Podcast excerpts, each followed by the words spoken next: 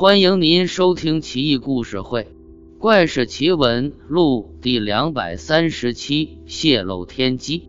唐高宗上元年间，台州有一个道士王远之，对易经很有研究，俯仰之间洞察天机，各种精妙无不通彻，能知人生死祸福。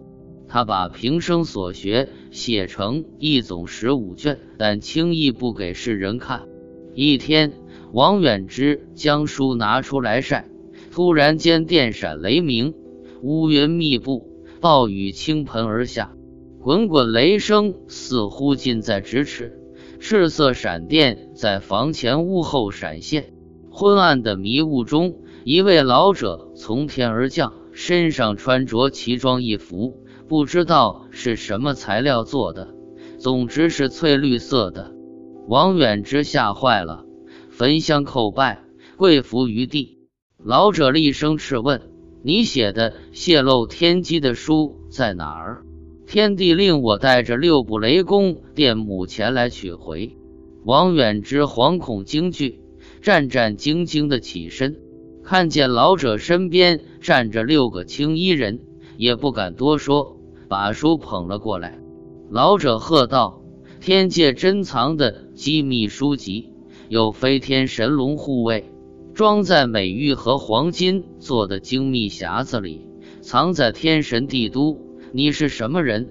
居然敢私藏禁书？到底从哪儿得到的？王远之说道：“青丘国的元老知道我水平不够，但资质还成，就把这书传授给小人了。这里要说明的是，《山海经》中记述的青丘国。”不仅物产丰饶，还居住着神的儿女。老者这才点点头，说道：“天帝下诏，说你先嫔已到受度期，两季也就是二十四年后，你就能升仙得道了。”王远之再三叩拜，一阵旋风骤起，门窗帘幕都破裂了。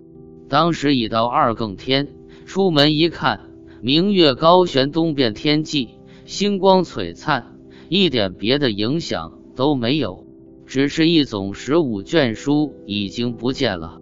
王远之不禁怅然若失，从此闭门不出，一年多也不见吃饭。外人觉得奇怪，夜里偷窥他，就听见屋内宾客唱和觥筹交错之声不绝于耳，但不知道是谁在里边。唐睿宗光宅年间。朝廷征召他来京城玉清观清修，但他几次不辞而别。天后武则天册封他为金紫光禄大夫，他笑而不谢。一日，他告诉别人自己要死了，临终遗言要将自己的尸体抛入向东流而去的河水中，但武则天不同意，将他厚葬在开阔的平原上。武周长寿年间。台州有人渡海，遇上风暴，随风飘荡很远，船都要沉了，不知该如何是好。忽然，一叶画舫从天际飘然而至，那人吃了一惊，来人居然是王远之。台州人赶紧叩拜。王远之说：“你怎么以身犯险到这儿了呢？这里距离东海岸边有十万里之遥啊！”台州人慌乱不已。请他帮忙想想办法返航。王远之说道：“那就借这儿的旋风吧，正巧是西风。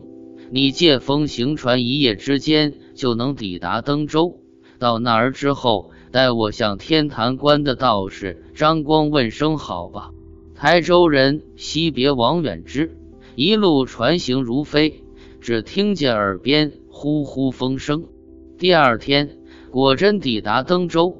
及今山东半岛一带，这才打听到王远之已经死了很久了。